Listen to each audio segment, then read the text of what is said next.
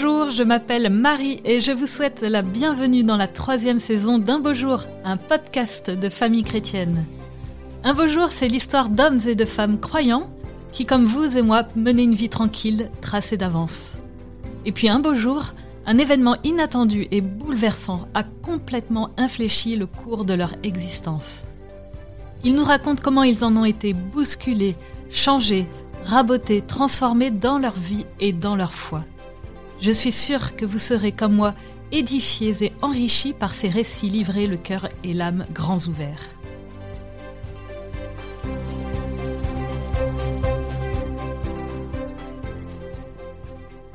Aujourd'hui, je rencontre Julie Le Rouge.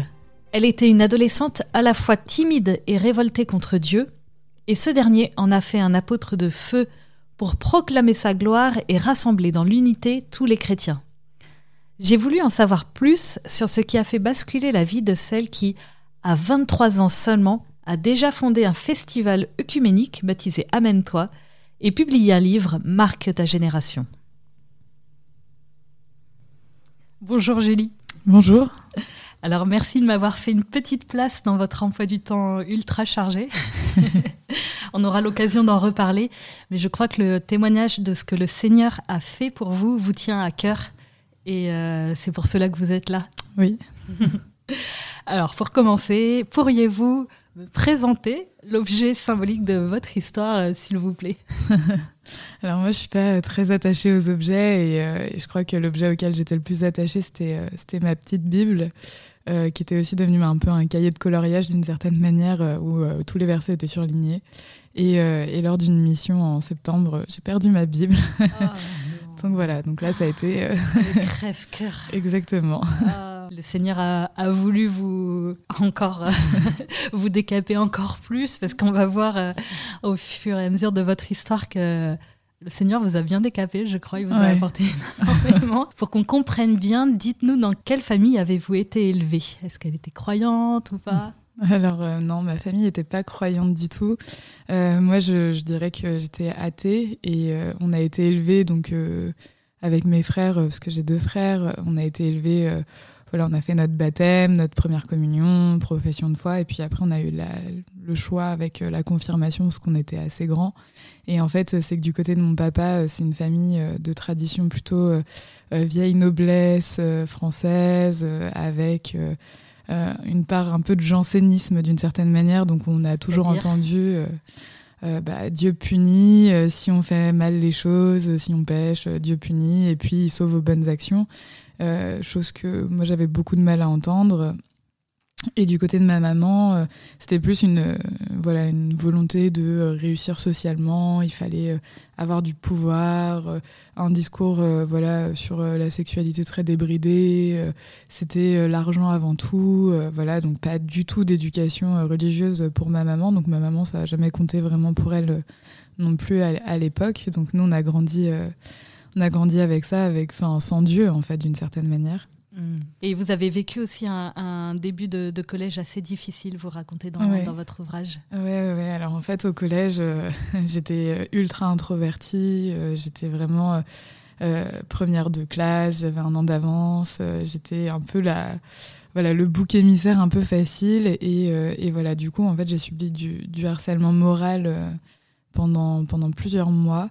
Euh, parce que justement j'étais euh, euh, la, la, petite la petite première de classe. J'étais déléguée j'étais enfin tout ce qu'il fallait pas en fait. Et comme comme mon nom de famille est un nom qu'on appelle les noms à rallonge puisque c'est le rouge de Guerre David en fait voilà c'était tout de suite un peu plus facile de pouvoir charrier là-dessus. Ce qui fait que bah, très vite j'ai subi du harcèlement. Ça a commencé à tourner sur les réseaux sociaux. Ça a commencé à être en fait, euh, j'allais euh, au collège la boule au ventre, euh, je, partais, je pleurais, je rentrais, je pleurais. Enfin, voilà, c'était vraiment un collège hyper difficile. Jusqu'à ce qu'une professeure, quand même, vous, vous sauve. Ouais, il y a une prof d'anglais qui m'a fait sortir de cours un jour et qui m'a voilà, qui m'a dit écoute, on va en parler. Puis pour moi, c'était un peu un ange gardien qui arrivait et qui, qui m'a sorti du harcèlement. Ça a pu cesser. J'ai l'impression que le Seigneur, en fait, euh, déjà là, même si vous le saviez pas, en fait, il vous sauve euh, d'une situation difficile d'un point de vue humain, de, enfin de vos propres forces, vous, vous n'y arriviez pas. Et c'était le, Seigneur qui, qui devait intervenir et qui, qui vous sauve. Comme s'il vous préparait un petit peu à ce que vous alliez vivre plus tard. Mm. Mais on va pas divulguer trop tôt la suite. Donc euh, voilà, votre adolescence se, se, poursuit. Et arrivé en 2013, vous êtes en troisième et vous faites euh, un voyage à Lourdes qui va tout faire euh, basculer. Alors racontez-nous ce qui en seconde. Ah, en seconde, pardon. 2013, j'étais déjà en seconde. Mais alors pourquoi vous y allez déjà Pour commencer, vous n'êtes pas croyante. En fait, j'étais pas. Enfin, en seconde, j'ai eu une période un peu difficile, voilà, moralement parlant Enfin voilà, je voyais, pas mal de choses autour de moi. Mon père coulait son entreprise, mes parents, euh, c'était un peu difficile à la maison. Et, euh, et à un moment donné, j'allais vraiment mal. Et, euh, et, souvent, on croit que quand on a 14-15 ans, comme si on comprenait pas les problèmes de la vie. Alors oui, certes, on n'a pas une compréhension totale, mais on sent bien quand ça va pas à la maison. et, et voilà. Et puis à côté de ça, il y avait pas mal de deuil. Enfin voilà, je voyais les frères et sœurs de mon grand-père qui, qui décédaient. J'avais un un, gars du, collège qui s'était suicidé après le hmm. Nouvel An. Enfin, je me posais beaucoup de questions en me disant mais c'est quoi le sens de la vie en fait d'une certaine manière? Il y a un deuil en particulier qui vous avait complètement euh, ouais, c'était euh, celui révolté. ouais, c'était celui de, de, la meilleure amie de ma maman et, euh, et c'était juste avant mon entrée en seconde en fait. c'est la seule qui me parlait de Jésus en fait. elle, est, elle, elle, disait oui Jésus c'est mon ami, c'est celui qui partage mes joies, mes peines, mes souffrances, et elle rendait cette personne euh, réelle en fait. Et moi j'avais l'impression que c'était quelqu'un qui, comme si elle l'invitait à manger euh, chez elle euh, le midi et que c'était son pote de tous les jours. Et, moi je me disais waouh c'est fou de pas avoir une personne mais d'être aussi proche de lui. Et, elle donc tombe malade. Voilà, elle a un cancer foudroyant, et, elle meurt malgré, son amour pour Jésus. ça révolte. Et moi là ça a été le truc en mode elle m'avait donné un espoir de croire en, Dieu, elle m'avait donné un peu cette euh, autre perception des choses par rapport à ce que ma famille pouvait dire. Et en fait, euh, et en fait quand elle est morte, bah, pour moi, c'était bah, Dieu. Euh, il ne l'a pas sauvée, il ne l'a pas. en fait, j'ai commencé à beaucoup blasphémer à ce moment-là parce que pour moi, c'était c'est une aberration et de dire bah, si son Jésus il pouvait tout, il aurait pu la sauver et, et il l'a pas fait. Et donc là, pour moi, ça a été vraiment difficile. Ce deuil-là a été vraiment dur et j'ai mis beaucoup, beaucoup de temps. Et en plus, euh, dans notre famille, on n'est pas les, rois de, la démonstration des émotions. Et, euh, voilà, enfin, parce que dans la famille, pleurer, c'est pour les faibles, etc. Donc euh, c'est vrai que c'était difficile aussi de pouvoir en parler avec les parents et de, dire que bah oui, ça va pas. Donc en fait, moi, je me suis dit, mais enfin, c'est quoi le sens de la vie en fait dans tout ça? Est-ce que, est-ce que finalement, vaut pas mieux mourir parce que ça sert à rien en fait de vivre? Si c'est juste pour souffrir toute sa vie sur terre et juste aller pas bien je vois pas l'intérêt de vivre en fait et j'ai commencé à, poser un peu ces questions-là et à me dire, mais finalement, euh, j'ai commencé à broyer pas mal de noir, en fait, euh, à, cette époque. Et il y a une, une, professeure qui est venue me voir un jour et qui m'a dit, écoute, Julie, il faudrait qu'on discute. Et je lui ai dit, euh, bah, on va discuter de quoi? Et elle m'a dit, juste reste, parce que tu n'as pas l'air très bien en ce moment. Et je lui ai dit, oui, c'est vrai. Et elle m'a dit, bah, écoute, est-ce que, est que tu crois en Dieu? Et, je lui ai dit, voilà. Elle m'a dit, j'ai une question à te poser, c'est est-ce que tu crois en Dieu? Et en fait, j'ai beaucoup ri, je l'ai presque insulté en disant que c'était n'importe quoi, que je voulais pas entendre parler de ces choses-là, et, voilà. Et je suis sortie de, de, la salle et je croise un surveillant qui me dit euh, Julie, euh, voilà, j'ai une question, c'est euh, est-ce que tu crois en Dieu? Je dis genre, ça va, vous êtes ligué contre moi, vous avez fait un truc, et vous êtes concerté, vous êtes en train d'essayer de me convertir, ça s'appelle du prosélytisme. Et en fait, il m'a dit Mais non, non, pas du tout, c'est juste que j'ai l'impression que tu vas pas bien, et moi, tu sais, quand j'étais jeune, mon père, il me battait, euh, mais il me battait tellement fort que, euh, en fait, euh, on a porté des, des, marques. Et puis plus tard, mon frère, quand c'est, quand c'est ressorti, mon frère s'est suicidé. Et, et en fait, Dieu m'a sauvé. Ah oui. Et je lui ai dit, ok, bah, c'est cool, il sauve tout le monde, mais moi, il m'a pas sauvé. Donc, donc en fait, euh, ça m'a encore plus mis en colère contre Dieu et j'étais genre ok c'est bien tu sauves tout le monde mais moi en fait on n'a rien à faire de moi. Et alors pourquoi lourde? Parce que là on euh, voit vraiment pas. Et voilà et en fait euh, pour faire durer le suspense. en fait à ce moment-là j'ai une amie une ancienne amie qui est venue me voir et qui m'a dit écoute Julie en fait, là, on est en train de préparer notre confirmation. Est-ce que tu voudrais pas rejoindre le groupe Tu sais, c'est tous les copains, etc. J'ai dit, bon, bah, en fait, tout le monde me parle de Dieu, donc peut-être à un moment donné, va peut-être falloir que j'aille euh, interroger qui est ce Dieu, en fait, euh, finalement. Et donc j'ai intégré le, parcours, et puis finalement, c'est retrouvé à Lourdes euh, pour le pèlerinage des confirmants, donc en juillet 2013. Et, et là, ça a, été, ça a été un peu le, début de, de, mes, de mes aventures avec Dieu, où, là, ça a été un supplice dans le quart d'entendre des gens faire un chapelet à longueur de temps. Et je me disais, ils sont complètement malades, ça sert tellement à rien de faire des trucs pareils. Et les prières à la chaîne, pour moi, c'est stupide, machin. Et puis, euh, il chantait des chants de louanges, mais alors euh, des trucs, je me disais, mais ça va quoi. J'avais l'impression de revoir le film La vie est un long fleuve tranquille avec le prêtre et sa guitare qui chante Jésus revient. Et, et voilà, et je me suis dit, mais ils sont complètement tarés, c'est ça croire en Dieu, on dirait juste des, des, timbrés quoi. Et on est arrivé, et puis là, ils nous disent bah, le programme de la semaine, donc euh, messe tous les jours à 9h. Et moi, je me suis dit, non, mais alors déjà, moi j'y vais à Noël et à Pâques, ça me suffit largement, mais alors tous les jours, même pas en rêve. Et en fait, je commençais à râler, et le prêtre, il m'a dit, bah écoute, t'es là à un moment donné, soit tu décides d'accueillir les choses et de les vivre avec nous, soit en fait tu décides de les rejeter, mais dans ces cas-là, euh, bah, t'as rien à faire ici. Hein. Enfin, ce qui était vrai. Et euh, je dis oui, c'est vrai, bah, de toute façon, maintenant, tant qu'à être là, autant le faire jusqu'au bout et je vais essayer d'arrêter de râler, mais moi, ça, ça me barbe en fait. Mm. Et puis, un, un, moment, à la fin du, pèlerinage, euh, voilà, ah mes copains me disent toujours à la fin, Dieu attend toujours la dernière minute. Hein. Sinon, c'est pas drôle. il vous laisse bien mariner. c'est ça, il laisse bien le truc. J'ai bien le temps de m'énerver pour capituler encore mieux. oui, il vous propose euh, une nuit d'adoration. C'est ça, il me propose une nuit. Le niveau supérieur. Et vous là, je me dis, mais en fait, euh, non, j'ai pas vraiment eu le choix parce que, en fait, euh, j'étais dans. Enfin, on dormait sous tente et. Ah et c'était au moment des inondations de Lourdes en plus. Enfin bref, rien n'allait de toute manière. Il pleuvait, c'était horrible. Euh, et, vraiment le calvaire jusqu'au bout. Et, puis moi, alors j'ai beau habiter à la campagne, mais je suis pas trop la fille qui aime dormir dehors euh, dans une tente. J'aime bien mon confort. Et en fait, euh, et en fait mes copains m'ont dit on s'est inscrit à 3h du mat, on t'a inscrit avec nous. J'étais genre, ouais, c'est ça, euh, j'irai peut-être demain, mais moi, euh, je veux pas venir à votre truc. Et puis déjà, je sais même pas ce que c'est l'adoration, je, j'y comprends rien à vos trucs et tout ça. Et ils m'ont dit, bah écoute, on t'a inscrite, c'est bon, tu viens avec nous, t'arrêtes de râler, ça, ça commence à bien faire, quoi.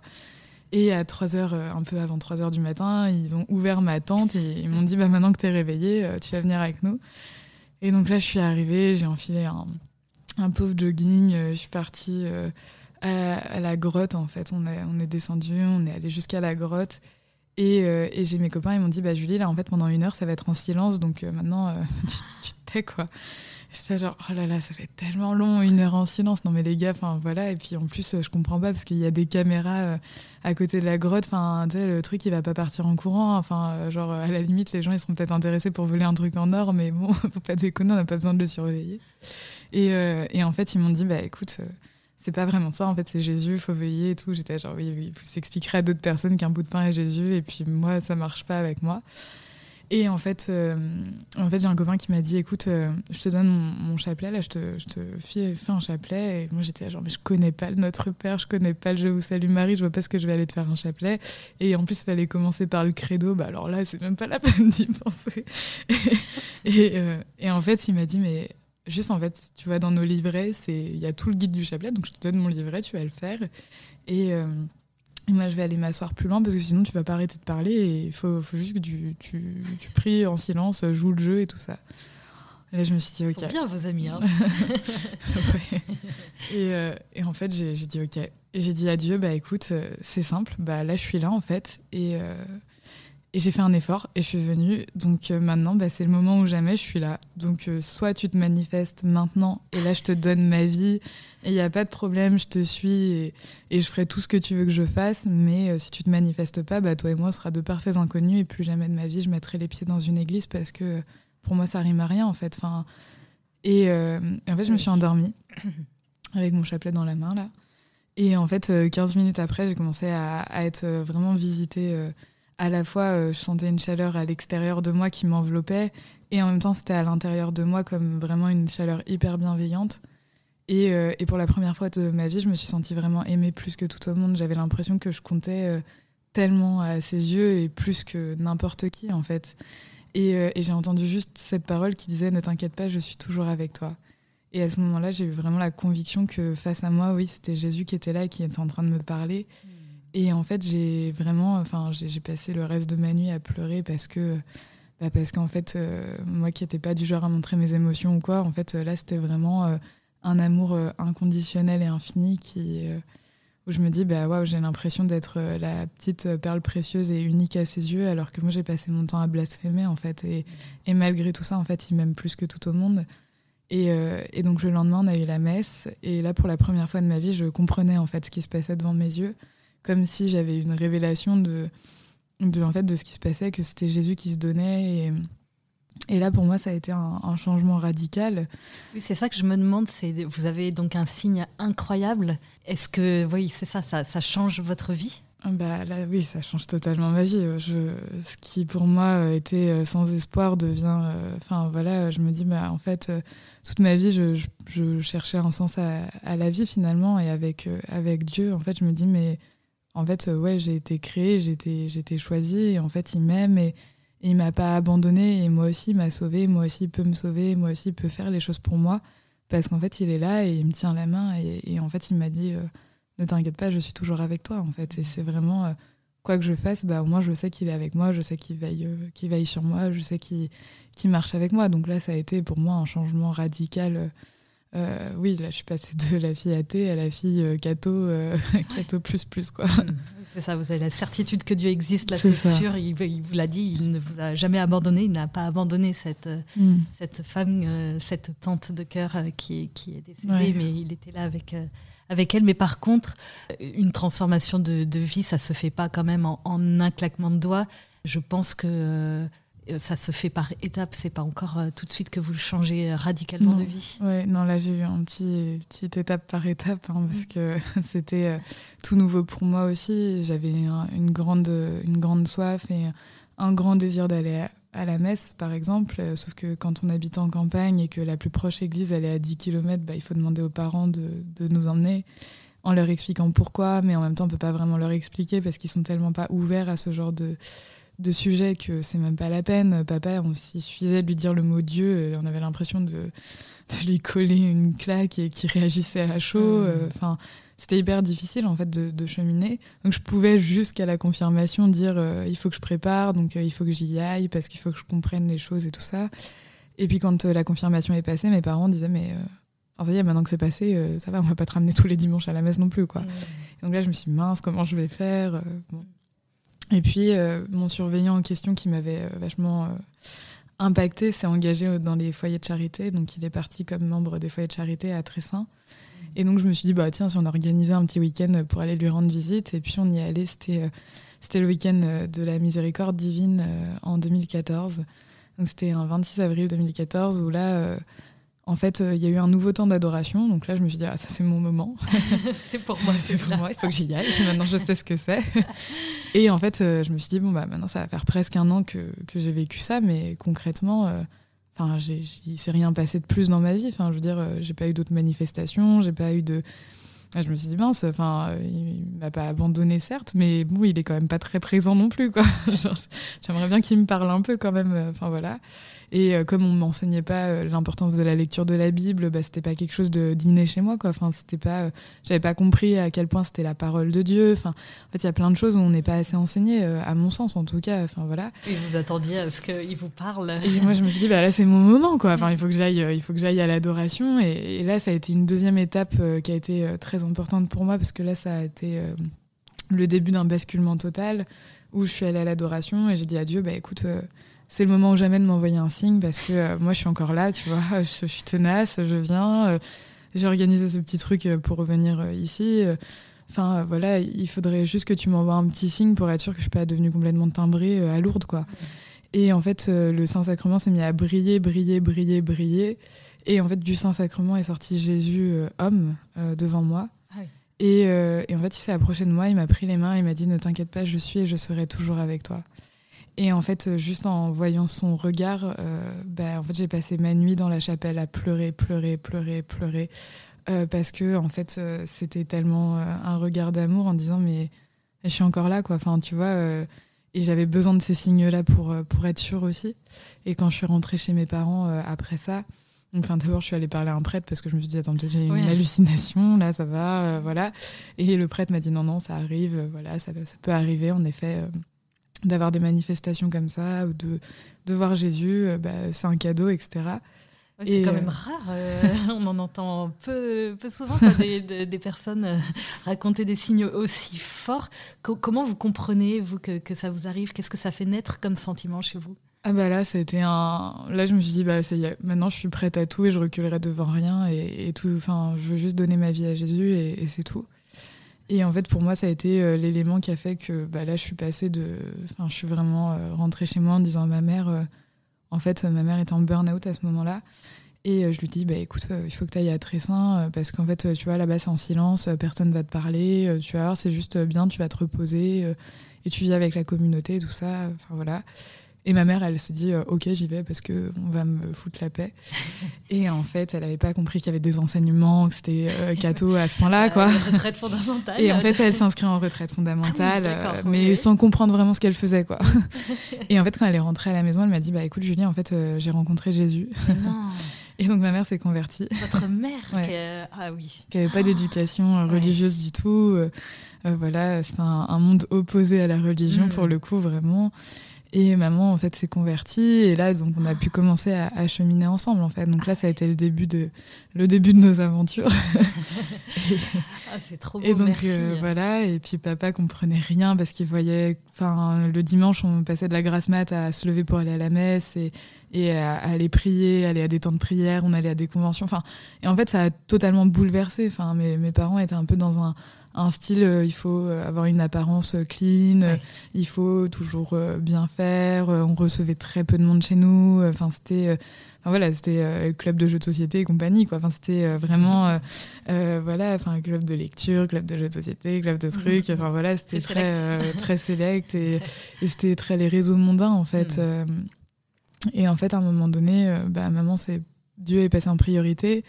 Et en fait, ah. euh, c'était un trop grand amour de Dieu. Donc en fait, euh, elle a dit, mais moi, je peux pas passer ma vie euh, à faire ça. Ça colle pas, en fait, avec Dieu. C'est bien d'être dans les trucs de mondanité, mais en fait, l'apparence, on s'en fout, en fait. elle a changé de vie, du coup. Et oui, maman a totalement changé de style, de vie. Enfin, c'était assez surprenant.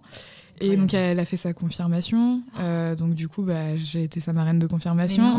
donc c'est moi qui l'ai présentée à l'évêque. Euh, incroyable. Bah donc c'était c'était assez, euh, assez dingue en fait. une euh, conversion de, de, famille. Et souvent, quand le Seigneur, je pense que quand le Seigneur euh, voilà, appelle quelqu'un, enfin convertit quelqu'un, c'est aussi pour lui indiquer une mission, mm. pour, euh, c'est pour quelque chose, il l'envoie. Et vous, ça se manifeste euh, encore une fois par, par une vision. vous avez à ce moment-là 18 ou 19 ans? 18. 18 ans, vous êtes vraiment J'étais un bébé.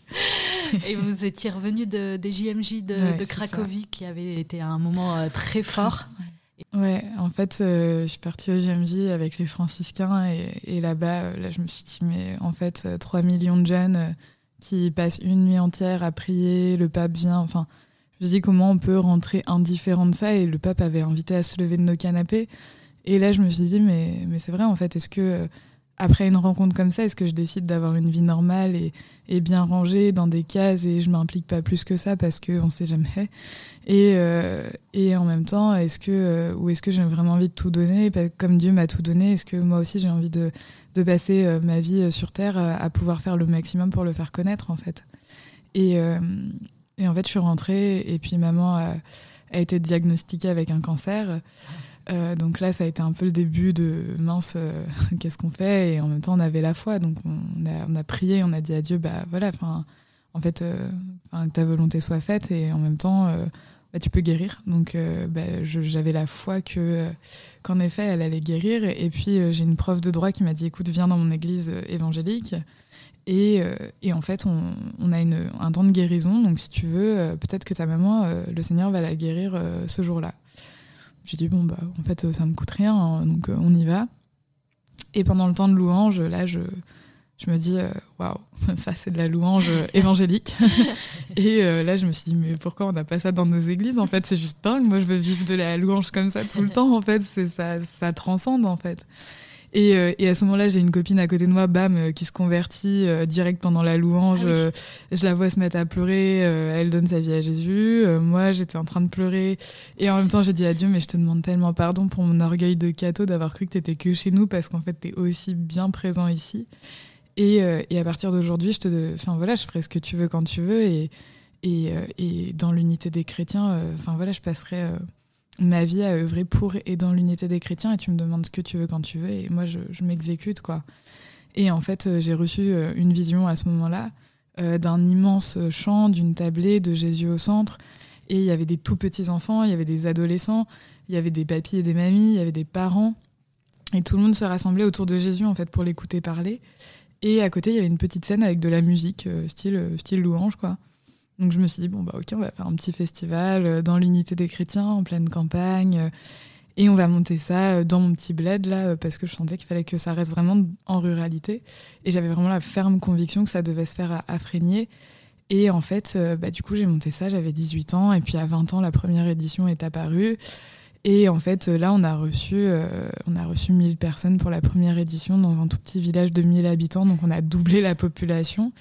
Et à l'issue Pourquoi le euh, Seigneur vous, vous, demande ça à vous Vous avez que, que 18 ans vous, ben, Parce que Dieu choisit la jeunesse.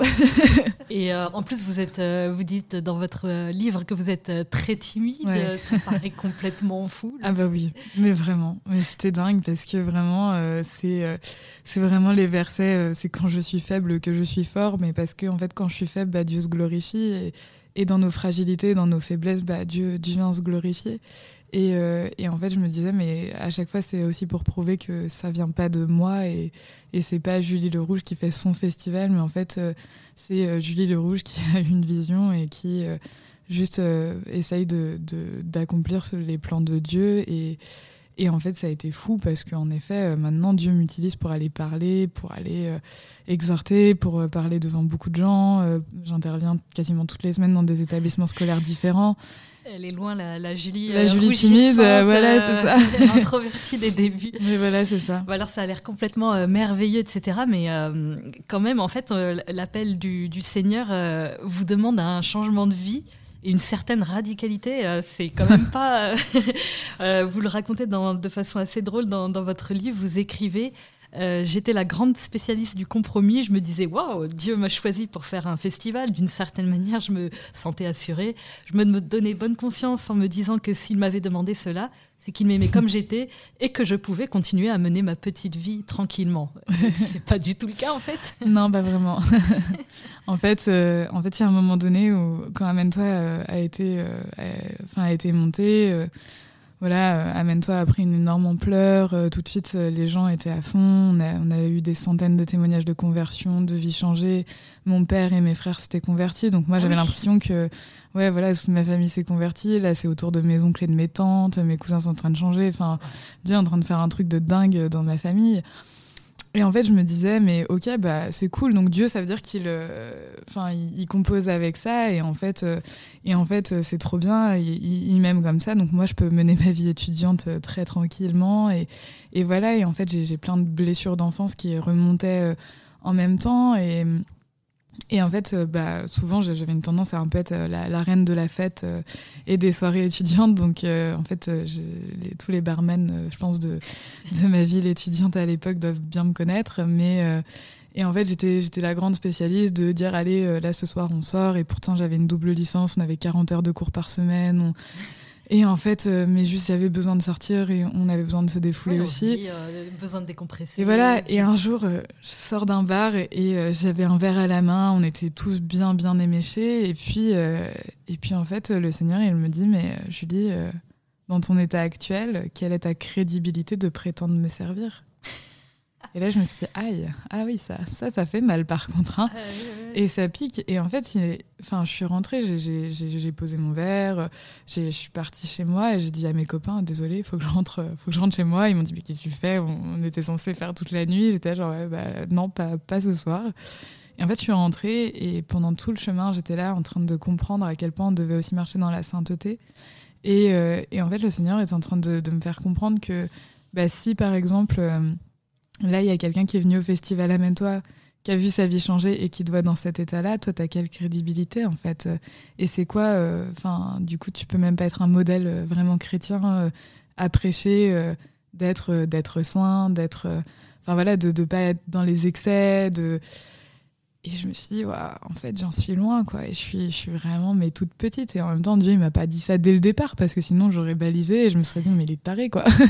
et en fait, non. Et c'était vraiment euh, étape par étape, mais parce qu'il m'a enseigné en même temps. Et je me suis dit, mais en fait, on a le droit aux erreurs aussi, on a le droit de mm. d'être à son rythme. Et Dieu, il compose aussi avec notre humanité, quoi. Enfin, euh, voilà. Sinon, euh, sinon, il y aurait rien qui existerait parce qu'on est tous humains, pécheurs, et, et voilà. Et Dieu, il m'a enseigné au fil du temps. Et là, je me suis dit, ah oui. Donc là, j'ai décidé de mener une vie euh, radicale pour le coup et de, de, rentrer dans cette radicalité de vie parce que bah parce que du coup, je suis partie euh, de mes études, euh, j'ai ah pris mon année sabbatique, euh, j'ai fait 30 jours de retraite en silence. Les exercices de Saint-Ignace, c'était. fou ça, ça change une vie. Et en fait, en fait bah, progressivement, après, je suis partie faire une école d'évangélisation chez des frères évangéliques pour aussi bah, apprendre à vivre avec eux au quotidien, parce que, en fait, sinon, comment on peut connaître ses frères si on ne vit pas avec eux? Et Dieu m'a vraiment euh, enseigné pendant tous ces temps-là où je me suis dit, mais en fait, oui, on doit être un modèle. En fait, quand, quand on devient responsable d'un mouvement, quand on devient, euh, alors dans, dans, les milieux évangéliques ou charismatiques, ils appellent ça des leaders, mais en fait, quand on devient responsable et qu'on est en poste en responsabilité, on devient visible et, et à partir de là, on doit d'être un modèle. En fait, comment on peut dire à quelqu'un, bah, délivre-toi de tes addictions, puis il nous croise dans la rue, on est complètement éméché. Enfin, du coup, il n'y a pas de cohérence, mais en fait, Dieu nous appelle à une cohérence de vie, à une vie sainte. Alors quand, mais souvent quand on se convertit, on a une, euh, généralement on a une période tout feu tout flamme, euh, euh, on rencontre des succès. Il y, a, il, y a, il y a, ces deux éditions du festival Amène-toi avec plus de 1000 participants au milieu de la campagne. Enfin, mm. c'est extraordinaire. Et puis après, il peut y avoir une période d'aridité, des, des, épreuves. Il y a cette pandémie qui, qui met mis fin pendant deux ans à ce festival. Euh, vous avez aussi euh, lancé un projet d'école euh, d'évangélisation, la maison de David, qui prend un peu plus de temps parce que voilà, c'est très long, il y a des travaux, enfin c'est un peu long. Donc comment vous vivez ce temps un peu long, un peu aride de, de l'après-conversion? Ah bah, moi, je dirais pas que ça a été aride pour ma part, euh, parce que en fait, euh, j'ai jamais autant bossé que pendant le confinement. euh, en fait, c'était vraiment un temps où, en fait, euh, quand la pandémie a commencé, j'étais en Afrique auprès des enfants des rues. donc là, c'était une période plus difficile parce que quand le Covid a émergé, etc., c'était vraiment compliqué. Et quand je suis rentrée, bon bah évidemment, il y avait toutes ces questions de comment on va faire, est-ce que le festival va pouvoir avoir lieu ou pas? Et donc là, c'était hyper fatigant de ne pas savoir en fait. C'était vraiment fatigant. Et puis ensuite, euh, bon, bah voilà, l'année, euh, bah, j'ai repris mes études en théologie, philosophie. Euh, donc j'ai quitté le monde juridique, je suis partie en théo. donc pour moi, c'était déjà, voilà, c'était vraiment, bon, allez, nouveauté. Donc moi, j'aime bien les nouveautés. Donc bon, bah, c'était cool, j'ai découvert autre chose. Donc j'étais dans un autre mood. Après, c'était plus difficile parce que bah, quand on a une cinquantaine de personnes qui travaillent avec, euh, avec nous pour, euh, dans l'association, pour le festival et tout, bah, il fallait être aussi là pour eux, il fallait savoir euh, donner les bonnes directives, mais moi, j'en savais rien. Donc, de ce point de vue-là, ça a été difficile, mais ça nous a permis aussi de lancer des choses en ligne. Voilà, ça a été le début. De, voilà, on a vu plein de lives émerger sur les réseaux, etc. Et donc là, nous, on s'est consacré aussi à la partie des réseaux sociaux où en fait on a vu qu'il y avait plein de jeunes qui, euh, venaient nous, trouver pour dire euh, bah voilà en fait je suis tombée dans telle addiction, je suis tombée là-dedans, comment je peux faire Là j'ai commencé à, à, me lancer euh, dans des vidéos de pornographie, comment je peux m'en sortir et, et, en fait ils avaient juste soif d'entendre parler de Jésus et que Jésus pouvait faire quelque chose pour eux pendant le confinement. Et en fait donc nous on a essayé d'être un peu sur les, sur les réseaux puis c'est pas trop mon truc les réseaux, donc, euh, donc ça me barbait un peu au début, mais je me disais, mais c'est essentiel d'y être. et puis on a lancé des lives, on a fait intervenir pas mal de monde. Donc en fait, on s'est vachement consacré à ça. Et puis là, ça a été le temps de, de mettre en place la maison de David, en fait. Donc c'était le temps favorable. Enfin, moi j'étais là, mais ça pouvait pas tomber mieux comme confinement parce que du coup ça m'a permis de me poser. Mm. Et euh, chose où je suis un peu, euh, enfin on me connaît, j'ai un peu 40 000 projets sur le feu et en même temps j'essaye de discerner lesquels il faut garder ou pas parce que voilà, sinon on s'épuise et, et, ça devient de l'activisme et ça c'est pas mon objectif. Mais de dire bah voilà en fait Seigneur, ok, tu veux quel projet? Parce que le festival peut pas avoir lieu, mais en même temps bah on peut pas juste rester à l'arrêt, quoi. le Seigneur continue de vous répondre par locution intérieure comme euh, Ouais, souvent, euh, souvent par euh, vraiment une conviction très très forte intérieure. Et puis après, bah, j'ai un accompagnement spirituel, évidemment, où je peux en parler et, puis on discerne ensemble. Enfin, en tout cas, mon accompagnateur m'aide à discerner ce qu'il faut ou pas. Et, et, en fait, là, la maison de David émerge, c'est dans mon village, c'est à trois minutes en voiture. Alors, du coup, c'était facile de pouvoir s'y rendre, de pouvoir regarder le truc en disant alors, ok, il va falloir faire ça, ça, ça, mais Seigneur, t'attends quoi? Et puis vraiment, j'ai eu cette conviction de, de dire, mais en fait, c'est une école d'évangélisation. Enfin, plus, plus précisément, j'aime pas le terme école d'évangélisation, mais de dire c'est un lieu de formation et de, de, de formation euh, pour équiper les jeunes euh, aussi dans une vie de comment on met sa vie en cohérence et en même temps bah, dans le monde une fois qu'on est dans le monde on fait comment en fait pour continuer de vivre sa vie un peu tout feu tout flamme sans être un illuminé et sans euh, sans être euh, genre enfin je, je sais pas mais pour pouvoir continuer voilà la mission en étant aussi bien dans le monde et bien incarné. Et, euh, et en fait il y a plein de sessions de danse. Souvent on voit les danses d'Israël mais il y a aussi des ministères de danse voilà qui qui enseignent en fait justement à rallier corps âme esprit au travers de la danse. vous c'est vraiment l'unité qui vous parle l'unité des chrétiens ah l'unité de la personne une cohérence de vie on a bien compris que cette maison ça sera l'unité. Voilà c'est ça. Et aujourd'hui, est-ce que, euh, avec un peu de recul, donc euh, vis-à-vis de, votre conversion, en quoi avez-vous été transformé par euh, cette irruption inattendue du Seigneur dans votre vie?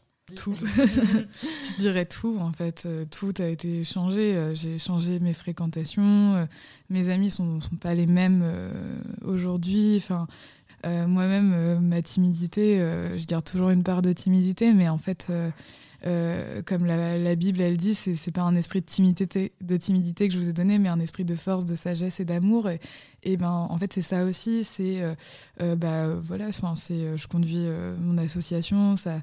Ça, ça tourne bien, j'ai mon livre qui est sorti, j'ai donc en fait c'est ma vie elle a été changée dans, un sens où aujourd'hui je passe ma vie à parler de Dieu et et, et, voilà et essayer de marcher un peu dans les plans aussi qu'il a formés qu'il a formé pour moi-même quoi. Donc euh, donc oui je pense vous disiez, tout changé. vous disiez il y a sept ans que, que votre rêve c'était de, de, faire carrière d'avoir un beau job etc aujourd'hui quel est votre rêve? Euh, je dirais que mon rêve aujourd'hui je je sais pas. Je crois qu'il est un peu accompli d'une certaine manière dans le sens où euh, oui avant je rêvais de faire carrière je rêvais de, de faire des choses en fait. Une belle carrière en droit j'aurais aimé faire ouais avoir une dimension internationale j'aurais aimé euh, ouais, euh, me rendre utile en fait. Je crois que c'était ça. Je pense que c'était euh, aimer me, me, rendre utile. Et en fait, et en fait je dirais qu'aujourd'hui, mon rêve, c'est de Enfin, je crois qu'il est accompli dans le sens où il y a la dimension internationale qui s'ouvre, puisque, euh, voilà, même pour aller prêcher, enfin, je commence à recevoir des invitations d'autres pays pour aller prêcher dans leur pays. Donc, en fait, la dimension internationale, finalement, Dieu, il me la donne avec ça. Euh, je me rends utile parce qu'en effet, avec la maison de David, il y a aussi tout l'axe d'accueillir des personnes euh, qui sont tombées dans des addictions. et ben, en fait, bah, du coup, je, je vais. Enfin, en faisant ça, je, contribue à, pouvoir euh, rendre la vie de certaines personnes euh, meilleure, euh, organiser des événements, j'aime trop ça. Et en fait, bah voilà, en fait, avec Dieu, Dieu s'est servi de mes désirs pour aujourd'hui bah, organiser le festival. Il y a la Maison de David, on organise des veillées louanges, des petits événements un peu un peu ponctuels. Donc en fait, finalement, mon désir, c'est juste de, de, voir chez les gens rencontrer le Seigneur et, et en fait, euh, en fait voilà, c'est ça. Donc je, je, le vois tout le temps. Quoi. Alors, est-ce qu'il y a un livre qui vous a rejoint dans, dans votre conversion, qui l'a éclairé et que vous pourriez nous recommander? Euh, le premier, je dirais que c'est la Bible, évidemment. évidemment.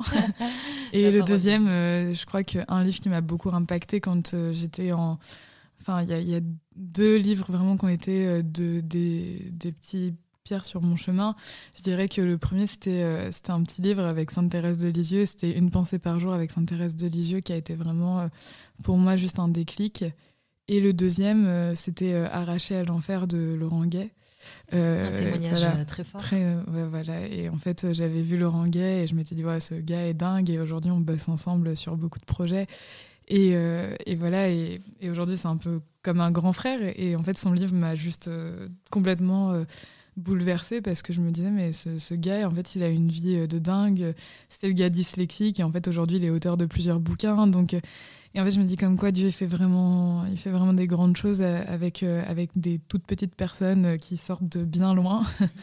Et donc et donc voilà. Donc ça ça a été vraiment un livre qui m'a qui m'a boosté quel conseil donneriez-vous à un jeune qui est tiraillé entre le grand désir de suivre le Christ, de le servir, et puis la réalité du quotidien qui est pas toujours facile et qui est souvent à l'opposé de, de, de, ça, quoi, de, l'esprit du Christ? Je dirais, euh, lis mon livre. non, sérieusement, oui. En fait, euh, quand j'ai écrit mon livre, c'était aussi pour ça, parce que j'ai fait beaucoup de compromis et en fait, je sentais tellement le truc de dire, mais en fait, euh, ça sert à quoi de faire des compromis Parce qu'il y a des choix à poser dans la vie.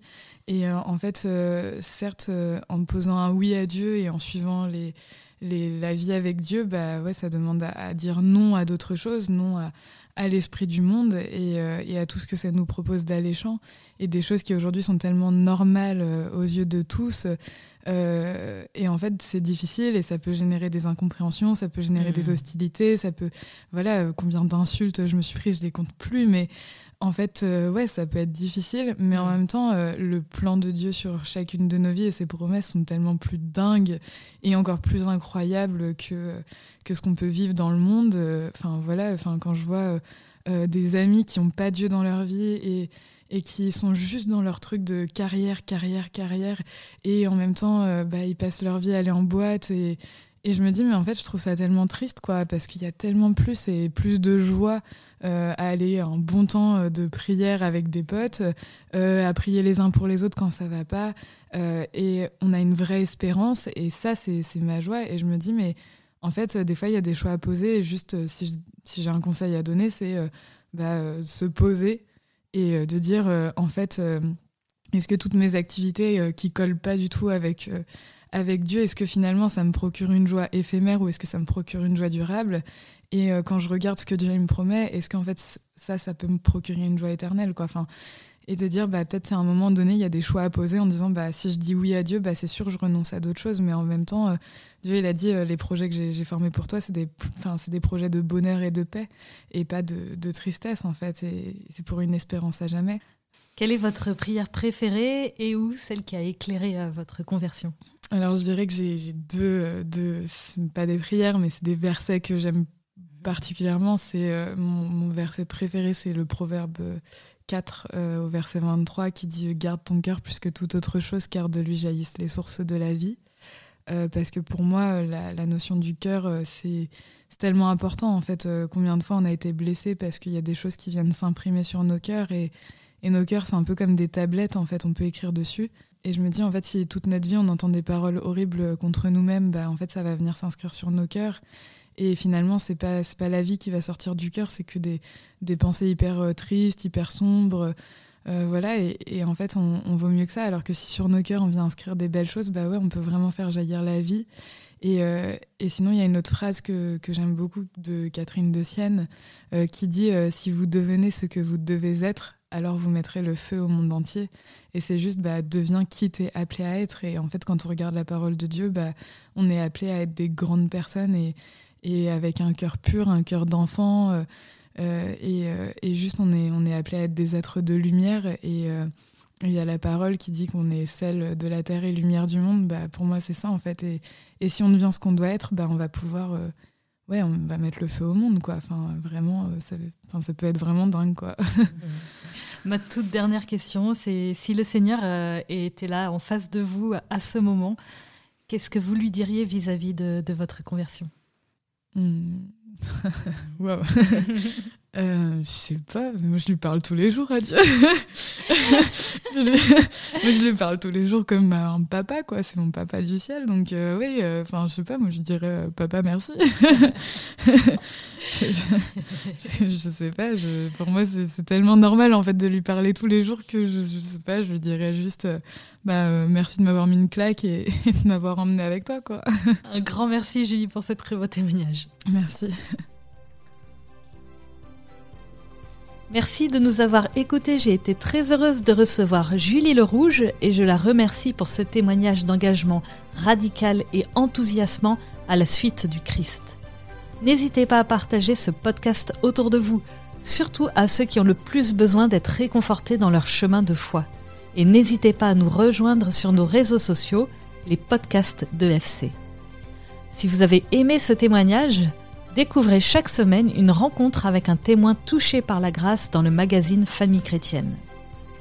Enfin, ceux qui nous écoutent via iTunes ou Apple Podcast, Si vous pouviez mettre une note de 5 étoiles, cela permettrait au podcast de remonter dans les recommandations et de le faire connaître à plus de monde. Un grand merci et à dans 15 jours pour un nouvel épisode.